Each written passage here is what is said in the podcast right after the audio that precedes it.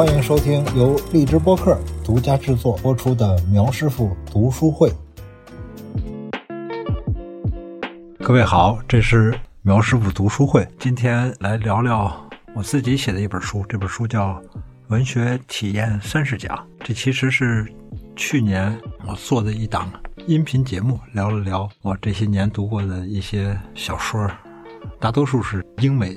的小说啊，主要是聊这些，讲一讲我的文学体验，讲一讲这些小说都讲了什么故事。今天跟我一起聊这本书的呢，还是读库的编辑杨方舟。我们其实本来有一个新书的见面的宣传活动，但是北京这些日子又是疫情比较严重，所以这个活动取消了。我们就把它变成一期播客节目，来一起聊一聊我自己的一本书，叫《文学体验三十讲》。我知道杨方舟好像是听过，谢谢你的赏脸啊。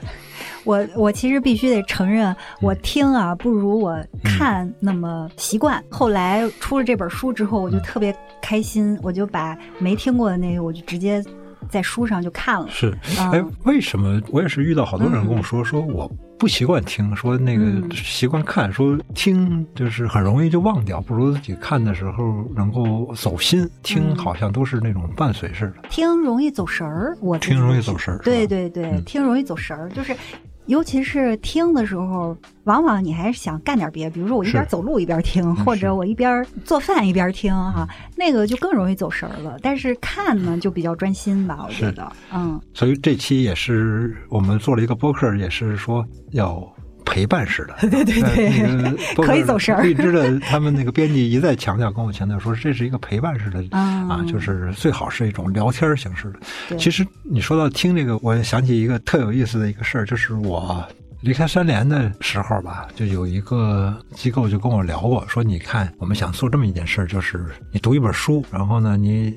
写一篇文章啊，几千字，你把这个书的干货提炼出来，做成一个二十分钟的一个音频节目，不管是一种创新还是一种生意模式。我原来在三联工作，就是天天都跟书本打交道嘛，就觉得这是我问了一个特别愚蠢的问题，我说那你怎么解决版权问题？你去把一本书给读了，给解读了，严格意义上来说，这个版权是很奇怪的一种状态啊，是人家原作者为什么会同意你这样干？当时是一个挺愚蠢的事儿，特别有意思，就是我跟人家谈完这个事儿之后呢，就去瑞士玩。玩，然后就到日内瓦。嗯，日内瓦城也很小，就在那城里边转转悠着转悠着，就有一天就转悠到卢梭故居。去日内瓦之前准备了一下，我知道哦，卢梭生生活在那儿，然后就 iPad 里面存了几本书，什么《社会契约论》啊，《论人类不平等的起源》，还有什么《忏悔录》，就这几本卢梭的名著都拷在 iPad 里边。我想着，哎，到了那个日内瓦，坐在日内瓦湖边看一看卢梭的书，不是挺好吗？到了那儿就是什么手表店呀，什么这个 游游日内瓦湖啊，你就想不起来。去读书，嗯，他那天就跑到卢梭故居了，就进去了。进去之后呢，就是上下两层楼，一个很小的一个房子，然后大多数展品都是纸板，就是一些板子来介绍说这个卢梭的生平。但是入门之处呢，都有一个耳机，各种语言你选那种导游耳机，中文、英文什么都有，然后选一中文带上就转。那里面反正你半个小时、二十分钟肯定转完了嘛。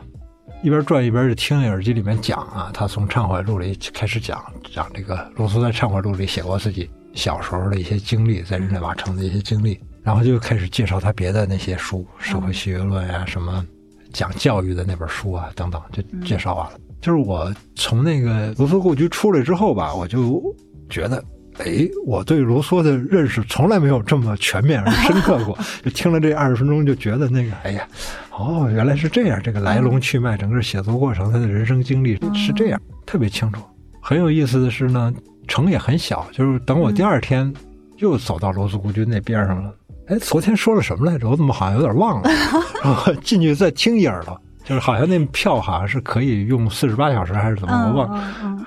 进去又听了一遍，又记住了啊！这回记住了。但是你说现在你问我说那个卢梭说了什么，我可能想想还是会说，好像这个人生而自由，但无往不处于枷锁之中。就反正社会契约论那第一句我知道，后来他还说什么了？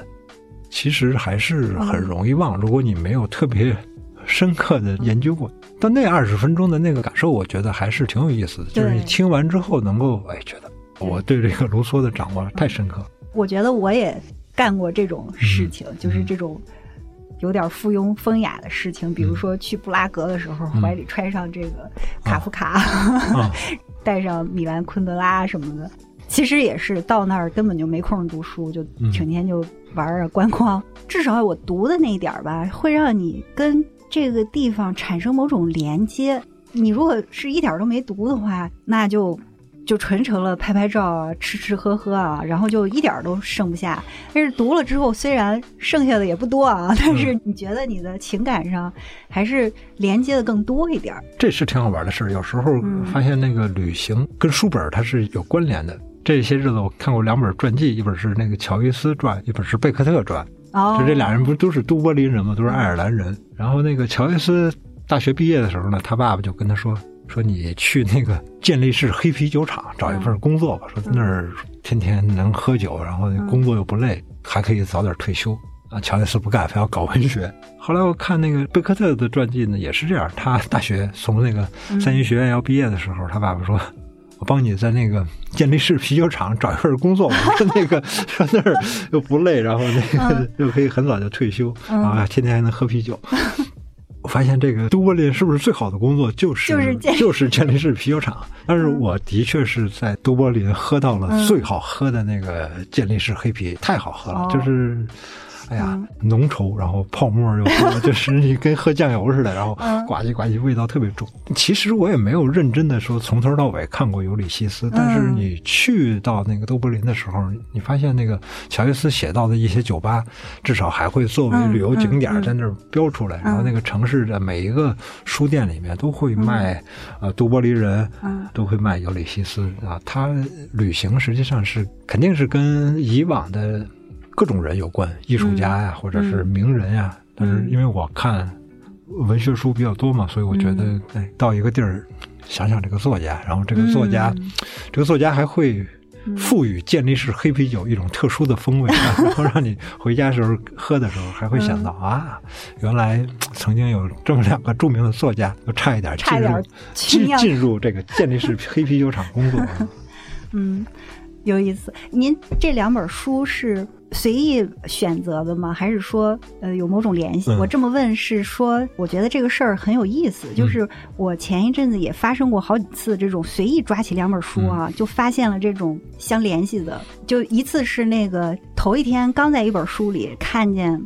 说里尔克，呃，里尔克因为跟很多出版社和那个编辑都很熟嘛，所以里尔克曾经积极的帮那个维特根斯坦找出版商。嗯，结果第二天转脸，我就在另外一本书里看见说，维特根斯坦后来捐给里尔克一大笔钱，里尔克至此也不知道这笔钱是谁捐。这是两本完全就是没关系的书，它还不像比如说都是传记或者怎么样哈。嗯，就是。我就觉得太神奇了，就是我觉得您读书读的比较多的话，是不是经常有这种巧合，这种挺神奇的事儿？你别老说您您的，弄得我 那个会有，但是你好像一说我也啊不能张嘴就来，我也反应不过来，但的确是的确是那个能够。碰到这种事情，对，因为我最近遇到的一个例子，就是从你这本书里遇到的。嗯，我头一天刚读了一个日本人写的书，叫《五十岁我辞职了》。嗯，他说他以前是当记者的嘛，他当记者去采访一个佛学界的，嗯，一个。宗师还是大师哈，然后那个大师就告诉他说，在印度有一个宗教流派，那个宗教流派对人生的理解是，人生应该有四个阶段，第一个阶段是泛行期，第二个阶段是这个什么什么临啊，第三个阶段是临期，临期。呃，第四个是遁世，遁世啊，就有点背不出来，嗯，我就明白，您明白吧？我第二天就在您的那 写那个。赛林格的那篇文章里看到了这个，对，嗯嗯，然后当时就觉得，嗯，就是以前就从来没听说过，或者我见过，但是我没有记住。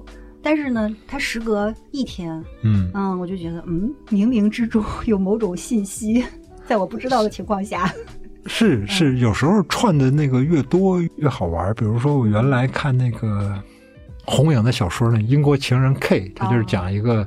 叫贝尔的一个英国人，然后来到中国，跟那个中国的一些作家发生的八卦故事。哎，当时反应不过来贝尔是什么人，后来看那个维多利亚·伍尔夫传才明白，他是伍尔夫的姐姐嫁的那个人生的那个孩子叫贝尔，然后他来中国的事儿，然后哦，这个一下子明白这个文坛八卦是这么串联在一起的，嗯嗯，就是看的多了会有一些穿起来的。是，我觉得看你这本书最好玩的是，其实你把很多事儿串起来了。你不是就一个一个的讲，而是比如说我在讲一个主题，我在讲记忆，你可以把不同地方看来的东西穿起来，而这个穿是独特的，因为换一个人可能就不这么穿了。呃，我觉得有时候也形成套路了，就是我比如说记忆，我想起来这么一个题目，然后可能会把这个几篇以记忆为主题的小说都放在一起来讲。我自己意识到，就觉得哎，好像这样写变成一个套路。嗯，但是有时候文学特别好玩的一个事儿呢，就是，比如说，福楼拜写了一个包法利夫人，然后包法利夫人就变成了一个比较爱慕虚荣、爱买东西，然后这么一个不安心于自己平凡生活的这么一个女性。这个形象呢，在文学史上也是很有意思的这么一个经典形象。然后你看，过了若干年之后，伍迪·艾伦写过一个特别短的短篇小说。他写的是一个文学教授，然后整天去看心理医生。心理医生问他说：“你有什么问题？”他说：“其实我就是想搞外遇，我就是想跟别人乱搞。”然后心理医生说：“那你说我这不负责这个事儿，说你得找别人。”然后就有一个发明家，嗯，能够满足他这个愿望。然后说你想跟谁搞外遇？这个文学教授说我想跟这个包法利夫人来搞外遇。他实际上这个小说，伍迪·艾伦这个小说就借用了一个文学经典中的一个形象，然后把这个包法利夫人搬到纽约，跟这个文学教授又重新搞外遇。其实我觉得这倒是一种特别强的一种链接，就是后一个作品的。男主人公跟这个前一个作品的女主人公发生了关系，这个就是一个特别强的链接。但是我想我会尽力避免那种主题先行，说我要讲记忆啦，那我把记忆的有关的小说给它汇总到一块儿来说。我其实有点怕，就是形成一种写作套路。然后，其实这本书或者是原来那档音频节目，还是想多讲一点儿，比如说。怎么说呢？生命体验就是这东西又特别难说。嗯，到底什么叫生命体验？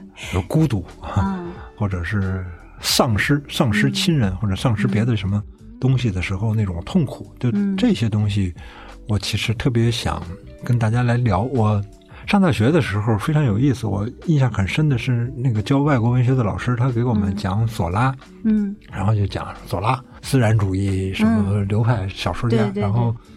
其实讲了半天，我也不了解什么叫自然主义，然后这为什么要讲左拉？他到底干嘛了？也不是特别清楚。但是你后来看他写过一个小说叫《妇女乐园》，就是讲一个百货公司怎么发扬光大，怎么壮大起来，然后把周围的小商店都给挤垮。然后你看那个。百货公司的那种所有的设计的套路，都跟那个都跟淘宝啊，或者现在那种网购是一样的。怎么吸引女性顾客，然后怎么利用儿童吸引女性顾客，怎么进行那种退货政策，就是你买了七天之内都可以包退包换。它其实是一种特别好的一种销售手段。嗯，哎，我就是觉得。你为什么不从一个百货公司的角度去讲这个左拉的小说？嗯，而要从文学史先引入一个概念叫自然主义，嗯，然后来讲左拉，这就特别晕。就我刚才就使劲点头，因为我觉得我也是这种教学法的受害者。我其实也学过，就是类似文学史、文学选读这样的课啊，但是当时真的是觉得味同嚼蜡，而且我印象当中教的那个老师也不喜欢。就是他，我就没想起来他有任何一点激情和火花就没有。这是特要命的，就是讲文学那个老师呢，他自己不爱文学，他不爱，对，这个是特别要命的。嗯，对，反正我就觉着我从课堂上就文学相关的课上哈，就什么都没留下，真的是什么什么都没留下。嗯，就是当时我看这本书的时候，我就一再的想，就是你的这本书，包括其他的一些书，我就一再的想，哎，为什么我读大学或者哪怕在嗯啊，年轻一点的时候没有遇到这样的书。如果遇到这样的书，也许哈，我能少走一点弯路，能够更快的知道这个东西好在哪儿啊，而不是迷失在那种自然主义什么的 名词里头。呃，其实我也不是说在批评大学里面的老师都不好啊。有特别好的，我有特别好的。对我印象特别深的是教《史记》的那个老师，嗯，就是别人上课都是四十五分钟、五十分钟就休息嘛，那老师上课两个小时起步，中间不休息，嗯，然后他就拿着一本《史记》，然后就开始给你讲，嗯，哇，我现在已经想不起来他讲的具体是什么，但是就那种讲课的状态，就是他拿着一本《史记》，然后就开始给你聊这个。这个，你能看出来他特别喜欢这个东西对对对，而且你说这个，我想起来，其实《史记》可以看成是一本文学书，是因为它里头故事特别多嘛，然后也有那种特别有戏剧感的事儿嘛。嗯。嗯，我不知道有没有人做过这种对比哈，就是比如说那个希腊神话里头那些东西，它是神话，但是呢，后人把它更多的往文学的方向上去。做各种的重述，嗯，所以呢，它就有一个非常完整的重述。然后咱们历史上也留下了一些很戏剧化的东西，有英雄，有反英雄，然后有一些这个人的命运特别令人唏嘘。但是好像往文学化的这种方向上重述的就比较少，这就让我们错过了一大堆东西。就这个我有点扯远了，我的意思是说，就是。啊，假如带上更多的那种个人感情，啊，激情，嗯，啊，也许能把我们引上一条就不同的路。但是呢，正是因为，比如说教学也好啊，学术的生产体系也好啊，它没有激情，没有火花，它不往这个体验上靠，它跟你的个人生活没有关系。嗯，大学老师肯定是按照那种学术规范那一套标准来讲课，这是没问题的。但是我想，可能我们别按照大学老师的那一套东西去讲。嗯，但是我还有一个特别好玩的一个感受，就是这本书出来之后，别人会问我说：“你为什么不讲那个中国文学？”嗯嗯嗯，你为什么没事？我其实 对想听听您啊，嗯，为什么不讲中国文学？这是挺怪的一个事儿。你比如说。就是中国文学里面的好多作品，你都很难把它单纯的当成一个文学作品来看待，这是一个挺怪的一个现象。嗯，有一个人曾经说过一个特刻薄的话，就是那电影《黄金时代》上映的时候，那个萧红那个电影上映的时候，他有一个评价，他说中国的现代文学作品只有文献价值，没有什么文学价值。这句话我不是特别同意，但是呢，你很难比较这个，就是那个文献价值总会。嗯，过来压迫你的文学价值，嗯，这是挺怪的一个事儿。给你举个例子，比如说穆旦这个诗人，嗯，你看他的诗，比如一个战士也有温柔的时刻，嗯，你看着的时候啊，一个战士他在打仗，他可能为了我读不出来那个原诗是什么样子，嗯。以后最好有一个年轻的姑娘能够享受和平，能够安稳的过一生，大概是这么一个意思。你看着可能觉得啊，这是一个反战诗，嗯，它的文学价值你说高吗？也不是特别高，嗯。但是你要想穆旦他抗战的时候，从那个西南联大毕业之后，就加入中国远征军，然后去缅甸打仗，然后在缅甸打败了之后，从那个。呃，森林里面撤回来，很多士兵会在那个森林里面饿死，嗯，然后他们会被蚂蟥啊什么咬。等他撤到逃出来、逃出生路的时候，就是已经很瘦了嘛，嗯，就是经历了一个非人的折磨。你要知道他受过的苦之后哈，你再看这首诗，你会觉得哦，好像更动人了一些，就是那文学价值提高了一些。然后你再看，比如修滇缅公路前后的那些。故事，然后再看那个后来我们的中国的军队怎么打过去，把腾冲这个地方收复。嗯，你看于格写的那些，嗯，腾冲之围啊，那些战史的书，你会觉得穆旦在战争时期写的那些诗就会更有意思。嗯，那你比如说像田间写的那首诗，叫叫什么来着？就是特别短。如果你不去打仗，敌人就会杀死你。嗯，并且指着。你的尸体说：“看，这是奴隶。”嗯，就是这诗特短。嗯，但是你读着的时候，如果抛开那个历史背景的话，你会觉得这诗好像也太直白简单了一些吧。但是如果你放在抗日战争的那个大背景下面去读这首诗的话，简直特别热泪盈眶。你想，就是如果你不去打仗，那你的敌人就会杀死你，并且指着你的尸体说：“这是奴隶。”就是。你发现这个问题了吗？就是嗯你很难把那个真实发生的事情嗯。抛开来，特别单纯的去讲文学。嗯。你比如说穆旦后来文革中又受到那么多的磨难，然后对。七六年之后才开始恢复工作，嗯，然后才会写下啊，这时才知自己全部的努力不过完成了普通的是普通的生活。你想这首诗的力量，如果你不把他的这个整个人生经历放进去的话，你是不觉得这两句诗好在哪儿？嗯。可能会觉得它挺好，但是他的人生经历会让这两句诗变得特别厉害，特别的啊催泪弹啊，或者是被感动啊等等，就是他的那个力量是在这个作品之外的。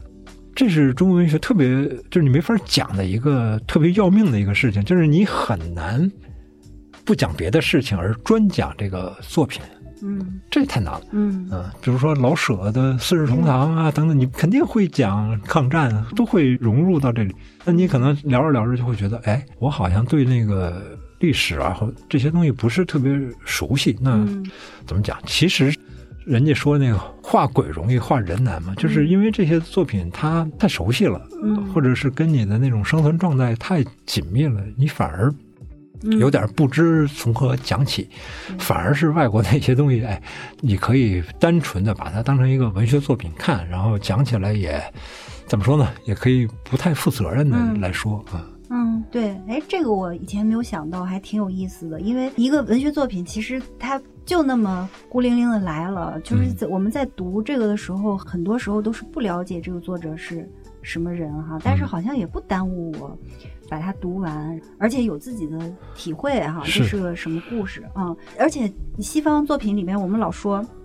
有很多什么宗教的背景啊，什么，但是好像也没有阻止我们去理解它。对，啊肯定会有损耗，对但是这个损损耗就是没有大到说你完全理解不了的那个程度。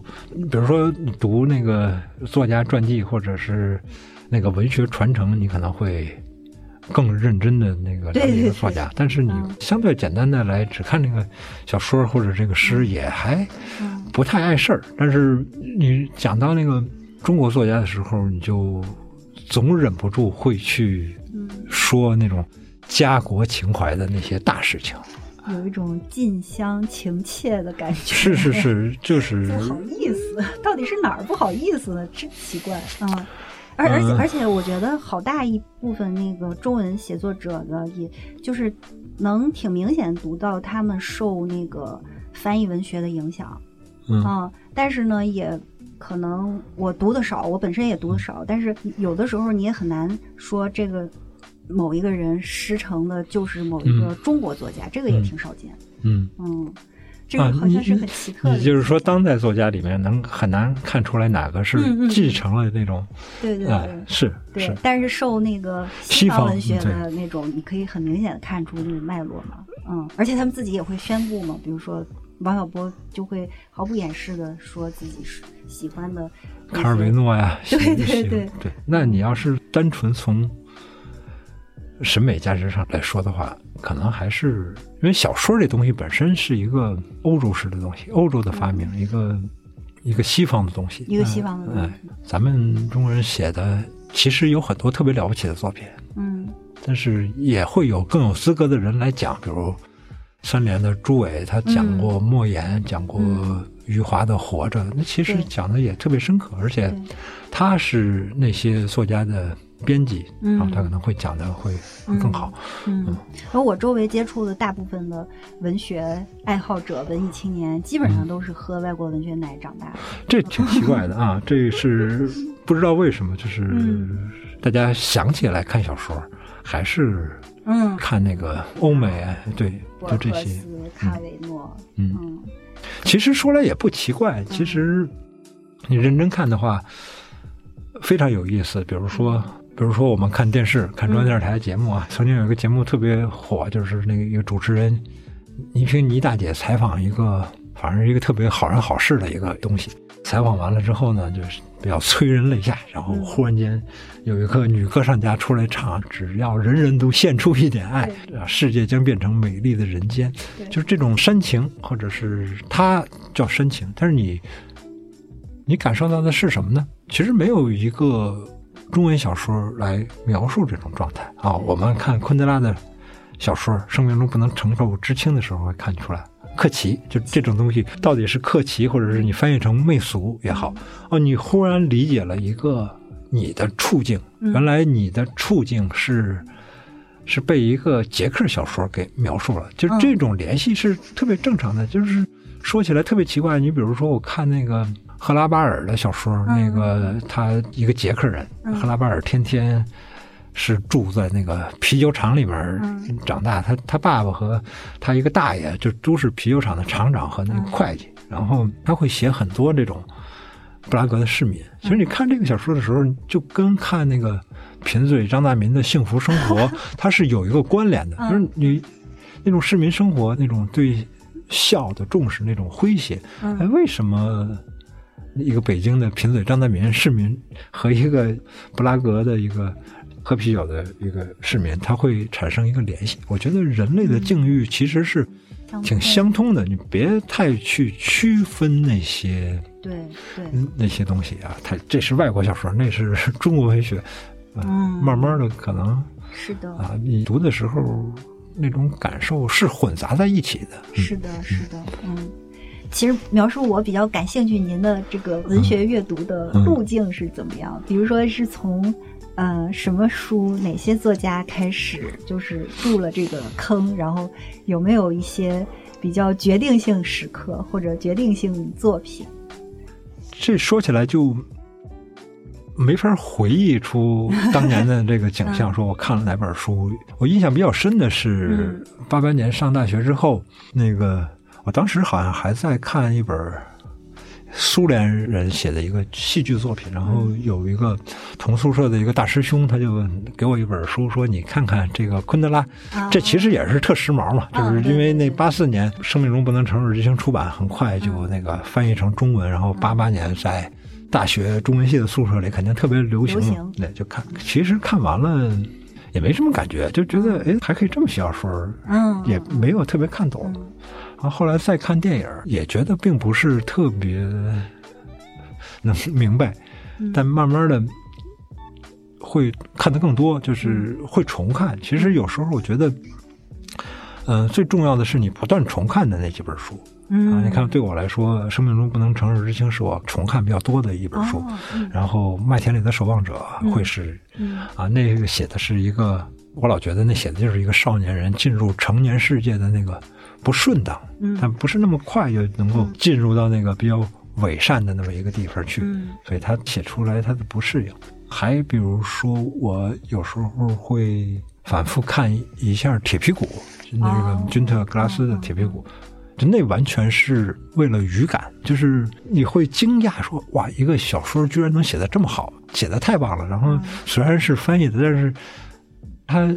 会促使我去想象说那德语会是什么样就是他，比如他有一段写那个奥斯卡爬到那个呃教堂的钟楼上面，对着这个城市里面那尖叫，然后把那些玻璃都震碎那段，让他爬到那个。教堂楼顶的那一段，你看着他写的就是特别有说的玄虚一点，就是有建筑感。然后你一想，你说哎，好像德语单词都特别长，然后这些长的词促成那么长的句子，它是怎么搭建起来的？嗯，就你会去琢磨这种字词之间的这个关联。这些书会是经常看的，嗯，但是我一直觉得自己年轻的时候是因为。学不了别的什么东西，不够聪明，所以就只能去上大学学一个中文。然后后来四十岁以后，觉得哎，好像入门了，就觉得嗯啊，四十岁以后觉得入门是吧？是啊，就是你年轻的时候看小说、看文学，你总追求说感动我一下。总有那种媚俗和客气那种审美趣味是挺重要的一个东西啊！哎呀，为他哭一鼻子，或者是怎么，他写的太好了，太煽情了，或者怎么。然后等我四十岁之后，我才意识到那种特别强大和冷静的力量。嗯，然后你比如说，你看卡夫卡的《城堡》，或者看《审判》，哦，它是特别冷静的一种力量，就是你看着特别不动声色，而且这个人这个作品又好像有点距离。嗯。啊，我才能够特别认真的去领会说，哦，原来文学并不光是那种风花雪月、感时伤怀的那些事儿，它是对人的那种存在做出了一个特别小说化的一个解释。啊，慢慢明白人的存在是是是，这种东西其实是四十岁以后能够哦意识到。你这个话对我有莫大的安慰。我老是觉着我就是属于那种开窍特别晚的，为什么我没能早一点读到这个书呢？后来我发现啊，其实有很多东西就是要到年纪比较大了才明白。是是，就你，但是我小的时候看这个就没感觉，也不知道它好在哪儿，而且。我觉得好像兴趣也不在这儿，坐不住。就是我发现，我前一阵子处理掉了一批，就是更小的时候买的书啊，全都是什么特别大灾问的，什么动不动就是全集，什么什么什么大历史，嗯啊，我有一些看了，有一些没看，但是丝毫印象都没有留下。然后，而且现在翻开也觉着有点太像教材了，就它是一个大，但是现在我就会。更去看那些，比如说，您前一阵儿一个文章提到的一个好句子那篇儿，我就很有感触。就是我可能会在一本小书里面啊，就他谈论了一个事儿，但是他有几个好句子，我就觉得开心的不得了。我就觉得这个太好了，就是，就是 这是我最近的一个改变。我有一次跟那个。刘瑜聊天就是他不是在大学里面教政治嘛？他有一阵在剑桥教政治，然后那个考试的题目呢都是特别大的题目，嗯，比如说你怎么看待欧盟的领导地位等等。但是你要求学生，比如说写一千五百个单词来讨论这个欧盟的这个问题，然后他就说：“你看这些题目很大，他说对年轻人来说，嗯，就是要回答大问题。”就是他没有那种学术积累和那种对资料的那种钻研精神来支撑他回答一个小问题呢。这个时候是他建立一个思想架构的时候，嗯，反而是那种大问题能够刺激他的思想架构的建立。所以，所以年轻时候好高骛远，说我多看那个什么什么大历史，什么思想脉络等等。然后回答这个，动不动就思考说这个祖国往何处去，人人类该怎么办？科技对人的影响是好是坏？他会想这些特大的问题，是因为他没有面临一个小的具体的深刻问题。嗯，所以可能人都会经历那个那段时间，然后等他。真的有足够的积累，真要在学术上做什么的时候，他才能够老老实实的回答到一个小问题上。其实这个挺好玩的，就是怎么说呢？年轻时候还是应该多看点那个已成定论的书，就是《战争与和平》，就是你啃吧，就是你年轻有一把的力气，你去啃那些已成定论的那些书。然后在你二十三十三十以后，如果你还有那个。阅读小说的愿望的话，可能再去看那些自己感兴趣的一些。我其实以前听说过一个说法，就是到了一定的年纪，就是如果你没有怎么说，反正类似大概的意思就是，到了一定的年纪，你就不会再想去看小说了，是是越来越想看非虚构的东西，历史啊或者什么的。而且在一定的年纪之前，你如果没有进入诗歌的世界，你可能也永远就进不去了。嗯，但是我自己的感受有点跟这个相反。我是年纪越来越大了之后，我才感受到那个小说的好。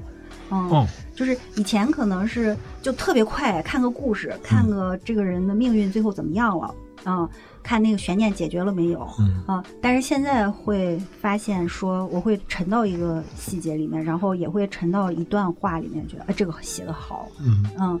但是我觉得只有这样，就是才真的。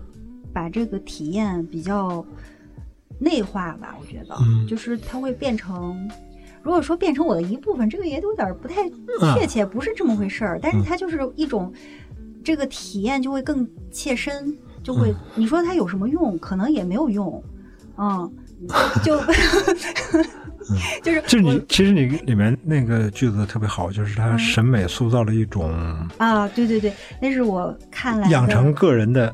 审美选择塑造一种表情独特的面孔啊，一个人的美学体验越丰富，他的趣味就越坚定。嗯嗯，这是布罗茨基的一句话。布罗茨基在他得诺贝尔文学奖的前后，他有一篇文章叫《表情独特的面孔》。嗯，他说的文学就包括小说和诗歌，然后养成个人的审美选择。嗯，而且他说到哈，他说一个他的趣味就越坚定，他的道德选择就越准确，他也就越自由。尽管他可能越是不幸，就是我就觉得，哎，你看前面还挺好的，我们就是想体验丰富一点啊，然后审美的趣味好一点哈。但是他最后又加上一句，尽管他可能越是不幸，嗯因为他自己是被他是流亡的，是，嗯嗯。但是同样也是布罗茨基也说了一句话，他说他觉得一个读小说，他说的应该是一个具体作家的名字，我忘了，嗯。一个读小说的人会更不可能向自己的同胞开枪。他说类似这么一句话，嗯嗯，就是这个事儿吧，就是好多人都有讨论，但是这个只能从经验上来去推断，这个没有办法论证。就这个，我觉得是一个文学阅读和其他的知识、理论、嗯科学的阅读的不同的地方。嗯，就文学阅读会让人变得越来越犹豫不决，越来越软弱。嗯。越来越成为 loser，会不会？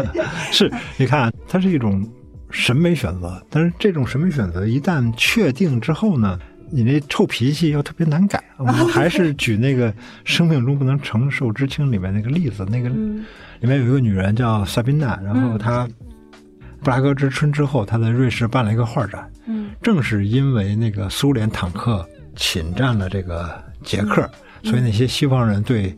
来自捷克的这么一位女画家就特别感兴趣，把她的画全买走了。然后她就说：“啊，感谢苏联人让我发财了。”嗯，你看小说后面她说德国人又给她办了一个画展，然后在这个画展的宣传过程之中呢，就把他说成是一个民主斗士啊。然后这个他用他的画来争取自由，然后把他那个画册上面加一层膜，印一个铁丝网。然后萨宾娜就特别讨厌这种宣传，嗯，他就说我的敌人不是共产主义，我的敌人是媚俗，我的敌人是客气，他就讨厌这种自我伟大的激情，就是这种我要宣扬伟大的激情。所以昆德拉特别厉害的地方在于，他说你面对那个集权，会用一种啊特煽情的、特别客气的一种手段来让每一个人的思想统一起来。反过来，其实你那种把自己打扮成一种。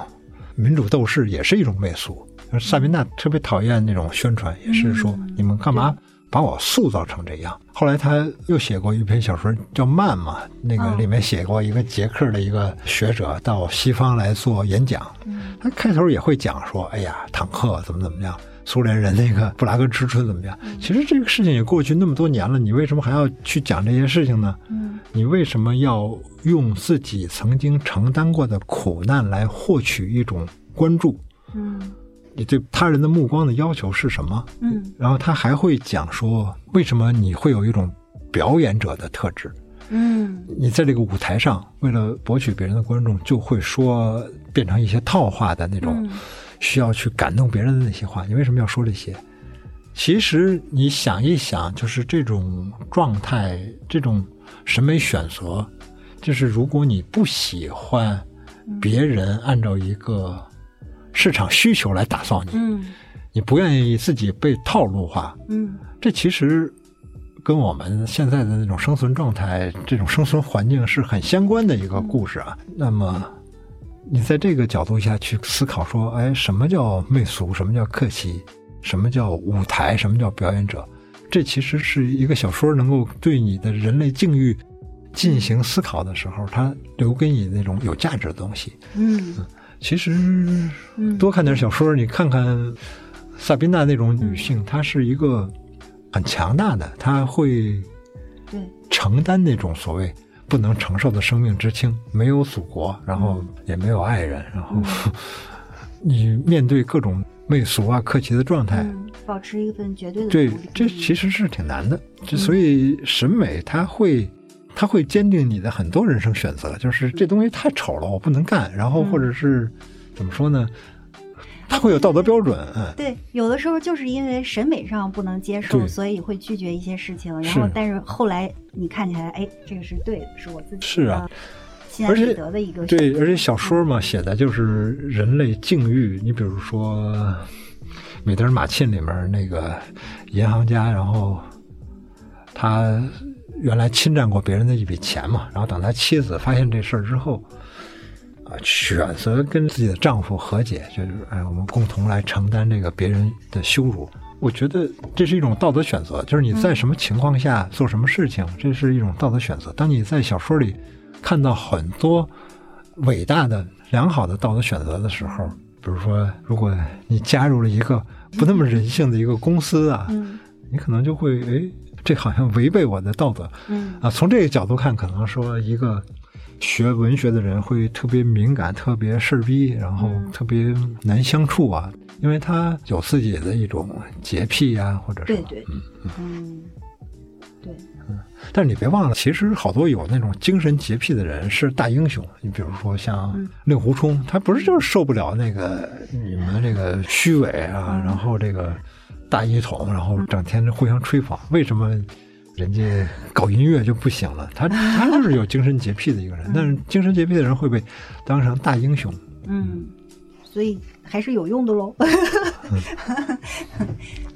有用，但是这种用处它不是那种功利的、社会的，对它是对自我。对，它是一个个自己的一个事儿啊。对自己。对嗯，要命的事情呢，就是说现在这个时代，为什么你会觉得文学这事儿变得弱小，或者是变得特别小众？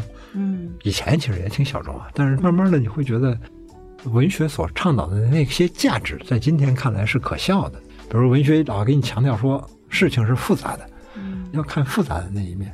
但是现在人们可能都需要一个简单直接的答案，嗯不愿意说太复杂。哎，其实我觉得这恰恰是我今天会越发坚定我要读文学书，而且我也会对那个读文学的人特别有好感的一个原因。嗯就是正是因为大的环境越来越简化这些东西，然后能够看到这些细节，能够看到这些个人的价值的，就是特别好的，能给我力量的，是需要坚持的，嗯所以我觉得这本书《文学体验三十讲》这本书还会继续写下去。就是对我一开始就认定说，我这书不是一定要求你嗯。去读小说，嗯因为你嗯读真的累。那起码，哎，你开车上下班的时候听我嗯。讲一讲，或者你随便翻一翻，你还知道哦，文学它提供了一些挺独特的嗯。经验，嗯，它也在强调很好的一些价值。你现在已经在继续写了，是吗？是是是，嗯你要想说人该怎么生活，这其实是文学特别关心的一个问题。对但是我觉得现在应该别太瞧不起文学，文学还是挺有价值的。嗯在这个传媒特别发达的时代，文学应该有自己挺独特的价值，也是像你所说的，这是一种精神上的召唤嘛。嗯，哎，您说的那个文学和媒体的那个不同，这一点我觉得也挺有启发性的。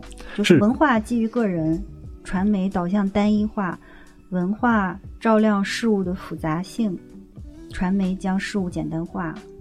文化是长久的拷问，传媒则是快速的回答一切。文化是记忆的守护神，传媒是时下新闻的追逐者。嗯，是，这也是那个米兰昆德拉一九八四年时候说的一段话。最后来讲一段那个，就是他一九七零年的时候写那个《笑忘录》里面那段，嗯太好玩了。就是他坐出租车，然后那法国出租车司机跟他说：“我要写本书，你是作家吗？我也要写本书。”然后他就开始写一大段话，讲这个书写癖，说只要一个地儿的人们富裕了，那么每一个人就都有写书的欲望，都要来表达自己，因为人。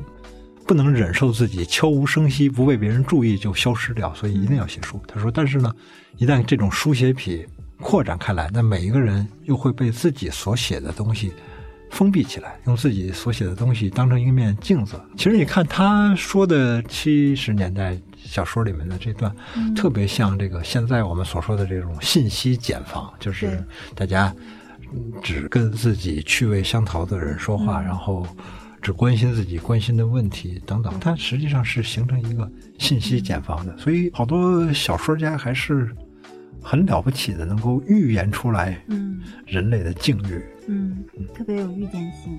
嗯，好，希望我们有机会再聊聊文学。也希望这个大家有空看看我写的书《文学体验三十讲》和《给大壮的信》。谢谢，今天就聊到这儿吧。好的。嗯。